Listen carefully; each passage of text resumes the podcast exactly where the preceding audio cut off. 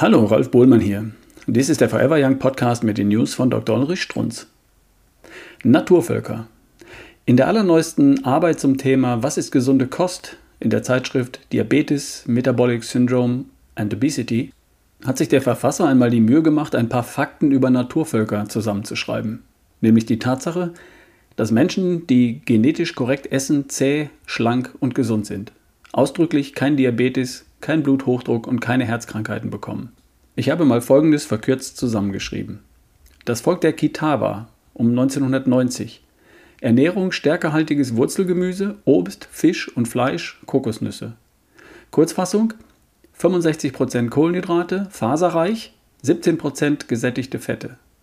Resultat kein Schlaganfall, Diabetes oder Herzinfarkt, keine Gewichtszunahme und Bluthochdruck im mittleren Alter. Die Maasai 1971. Ernährung Kuhmilch und Blut, Fleisch. Kurzfassung 66% Fett. Ähnliche Cholesterinaufnahme wie in den USA. Resultat selten Arteriosklerose.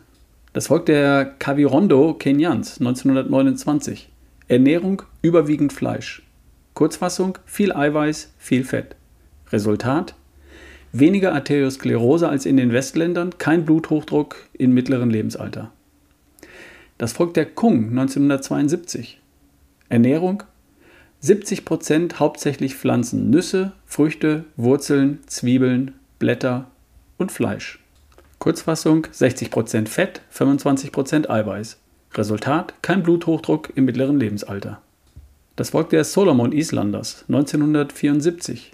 Ernährung Wurzelgemüse, Obst, Fisch, eingeschränkt Fleisch, Fischkonserven. Kurzfassung gemischte Ernährung. Resultat kein Bluthochdruck oder Herzinfarkt oder Herz-Kreislauf-Erkrankungen. Das Volk der Turkana 1980 bis 1983.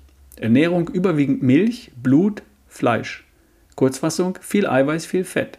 Resultat kein Gewichtsanstieg im mittleren Lebensalter. Das Volk der Arizona Pima 1996 bis 2006. Ernährung westliche Ernährungsweise gebratenes Frühstück, verarbeitetes Fleisch, Hamburger, Schweinekotelett, Bohnen, Weißbrot, Tortillas, frittierter Teig, Dosennahrung. Zusammenfassung 49% Kohlenhydrate, 15% Eiweiß, 34% Fett und mehr als 10% davon gesättigtes Fett. Resultat? Mehr als 30% haben Diabetes. Genetisch korrekte Kost, präzise das gleiche wie Paleo-Diät, bedeutet also im Wesentlichen keine hausgemachten Kohlenhydrate, also kein Zucker oder Mehl. Das war's eigentlich schon.